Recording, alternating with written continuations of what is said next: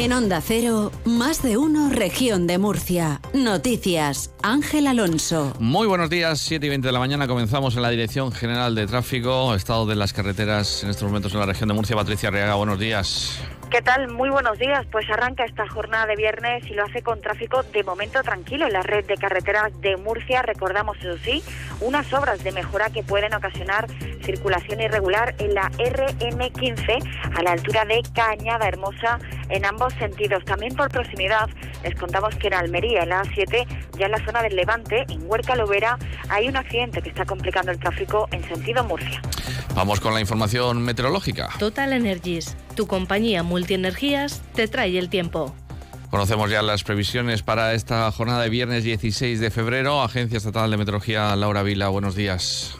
Buenos días, hoy tenemos cielos con intervalos nubosos sin descartar precipitaciones débiles y dispersas y también brumas matinales en el noroeste. El viento es moderado del noroeste pero amainará por la tarde y tenemos temperaturas mínimas que se mantienen con pocos cambios con 11 grados en Murcia y máximas sin cambios en el litoral y en descenso en el interior notable en el noroeste. Se marcarán 23 grados en Murcia, en Cartagena y en Mazarrón, 21 en Lorca y 18 en Caravaca de la Cruz y en Yecla. Es una información de la Agencia Estatal de Meteorología. 12 grados de temperatura en estos momentos en el centro de Murcia. Este invierno que tu caldera no te deje tiritando. Renuévala por una más eficiente con el plan Renove de Total Energies y ahorra hasta 200 euros al año en tus facturas de gas. Llámanos al 900 907 007 o entra en totalenergies.es.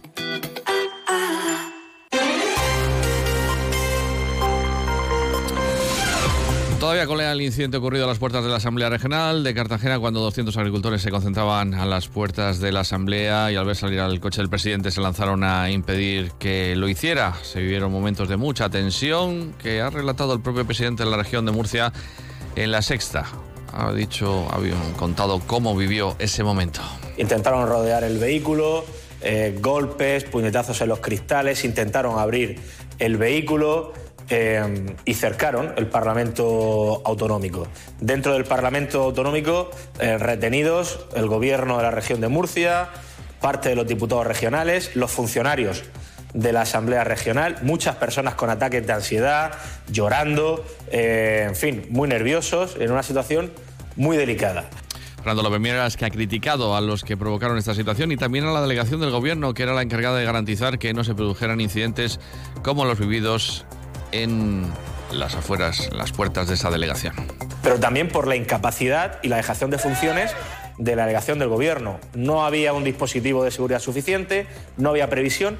La única solución que dieron desde la delegación del Gobierno, vía WhatsApp, la única solución es que os recibíamos a aquellos que estaban cercando el Parlamento Autonómico, o yo los recibía, o teníamos que dormir allí, ¿no? Por su parte, la delegación de gobierno niega categóricamente que la única respuesta que ofreció al gobierno regional vía WhatsApp durante el bloqueo por parte de agricultores de las salidas de vehículos de la Asamblea fue que o el presidente recibía a aquellos que estaban cercado, cercando el Parlamento o tenía que dormir allí. Así lo ha comunicado en una nota de prensa en la que también ha mostrado su estupefacción por tales afirmaciones y en la que por otra parte defiende la actuación de la Policía Nacional con un dispositivo que en algunos momentos estaba formado por más de 50 agentes sin que en todo momento garantizó la integridad del Parlamento, sus diputados y trabajadores, asegura la delegación. Asimismo, también han informado que la Policía Nacional ha identificado a cerca de 60 propietarios de tractores que participaron en las protestas que se enfrentan a posibles sanciones de, por infracciones de la Ley de Seguridad Ciudadana y Seguridad Vial. Además, se ha identificado los responsables de determinados altercados que podrían acarrear sanciones administrativas o penales. Y a todo esto, el secretario general de los socialistas, Pepe Vélez, ha pedido a López Miras coherencia y le ha recordado que ya debería haber cesado a José Ángel Antelo por alentar manifestaciones ilegales y actitudes violentas desde hace meses. Respecto a las declaraciones de López Miras sobre las indicaciones de la delegación de gobierno, mientras sucedían esos incidentes a la puerta de la Asamblea, el dirigente del PSOE ha resaltado que el presidente regional miente de forma compulsiva.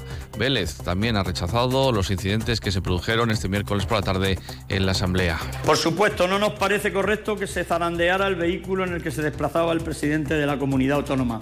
Siempre, siempre defenderemos el derecho de todos los ciudadanos y ciudadanas a manifestarse. pero debe hacerse de forma pacífica y cumpliendo con la ley.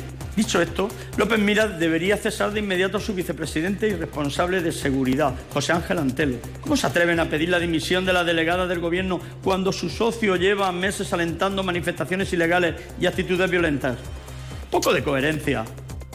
Vamos con otros asuntos. El secretario general de del Partido Popular de la región de Murcia, José Miguel Luengo, haya hecho un llamamiento a la sociedad de la región a participar masivamente en las movilizaciones que reivindican más y mejores medios para la Guardia Civil y la Policía Nacional. Luengo ha anunciado que el Partido Popular estará tanto en el minuto de silencio y la concentración de este viernes a las 12 frente a la delegación del Gobierno de Murcia, como en la manifestación convocada el 16 de marzo en Madrid. Señala que el cruel asesinato de los agentes de la Guardia Civil en Barbate ha puesto de manifiesto con toda su crudeza la falta de medios materiales, humanos y económicos que sufren las fuerzas y cuerpos de seguridad. No podemos eh, mandar a nuestras eh, fuerzas y cuerpos de seguridad del Estado con un tirachinas a defendernos de los eh, narcotraficantes, por ejemplo, y tienen que ir acompañados de una legislación que les proteja. Las fuerzas y cuerpos de seguridad del Estado han estado desprotegidas, desatendidas con este eh, gobierno hasta eh, encontrarnos en una situación tan dantesca como la que hemos vivido con los asesinados en Barbate. vamos hasta Cartagena, el buque de acción marítima Foror Furor ha zarpado de su base en el arsenal de Cartagena para iniciar un despliegue de vigilancia y seguridad marítima en la estrategia costa occidental de África y también en el Golfo de Guinea, desde Onda Cero Cartagena, Paco Rivas. El Furor, que permanecerá en la zona durante cuatro meses y medio hasta su siguiente relevo, contribuirá con su presencia a fortalecer la iniciativa de la Unión Europea de presencias marítimas coordinadas para mejorar la seguridad y avanzar en la cooperación con los estados de África Occidental y Central. La piratería y los actos de robo en la mar suponen un importante riesgo que pone en peligro la libre navegación por líneas marítimas que son esenciales para nuestro país. Lo destacaba el capitán de corbeta Jaime Márquez de la Calleja, comandante del Furor, que partía esta mañana del muelle de la Curra de Cartagena. El fortalecimiento de las capacidades en seguridad marítima de todos los países del Golfo de Guinea y de la costa atlántica de, de África. Para España es una zona eh, estratégica muy importante. Hay recursos energéticos, eh, pesca. El Furor, con 93,90 metros de eslora, es una de las unidades más modernas de la Armada. Modelo de construcción totalmente español, es un sistema integrado de control de plataforma de última generación desarrollado por Navantia Sistemas. Permite su operación con una dotación reducida, solo 75 personas, de las que 11 son mujeres. La región es la comunidad autónoma que más empleo ha creado en los cuatro años desde la irrupción de la pandemia, según refleja la comparativa de las encuestas de población activa elaboradas por el Instituto Nacional de Estadística. En concreto, la región ha aumentado en ese periodo un 10,28% su cifra de trabajadores ocupados. Datos que el portavoz del Gobierno regional, Marcos Ortuño, considera muy positivos. Porque somos la comunidad autónoma que más ha incrementado el número de trabajadores ocupados en los últimos cuatro años, que somos la comunidad que más puestos de trabajo ha creado desde la pandemia. Concretamente, hoy trabajan un 10,28% más de personas en la región de Murcia que hace cuatro años.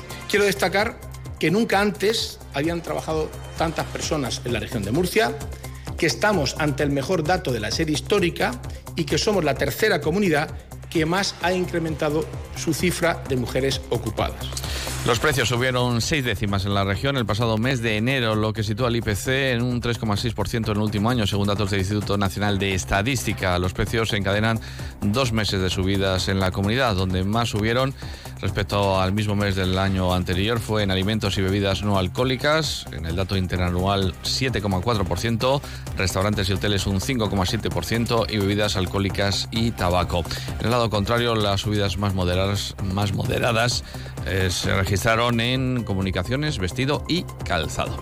Vamos con el deporte. Victoria de Aro, victoria de Carlos Alcaraz en Buenos Aires. ¿Qué tal? Buenos días. Es que Carlos Alcaraz ha empezado con buen pie en esa gira sudamericana. Venció en la primera ronda del ATP 250, un tenista local, el 134 del mundo.